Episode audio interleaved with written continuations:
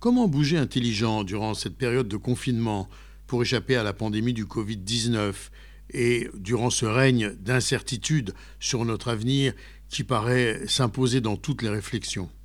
C'est la question que de nombreux Israéliens, mais pas seulement, des milliers d'autres dans le monde, se sont posées. Une forme de réponse a été donnée par le Gaga. Elle n'est pas exclusive, mais elle convient à de très nombreuses personnes. Le Gaga, un art corporel israélien populaire, attire des milliers d'internautes.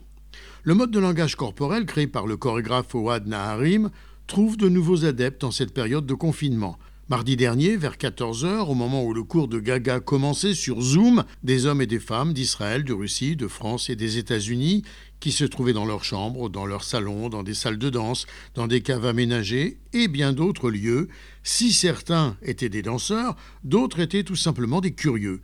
Ils étaient en tout cas tous présents afin de bouger leur corps dans un langage connu sous le nom de Gaga. Ce mouvement a été créé donc par Ohad Naharim, chorégraphe de Music House et ancien directeur artistique de la compagnie de danse Batsheva. Le mouvement Gaga existe depuis plus de 25 ans, il compte des milliers d'adeptes dynamiques à travers le monde, mais il a toujours été enseigné dans des studios où un nombre limité de gens pouvaient être présents. Quand l'épidémie de coronavirus a frappé, les danseurs qui enseignaient le gaga ont rapidement eu l'idée de donner des cours en ligne.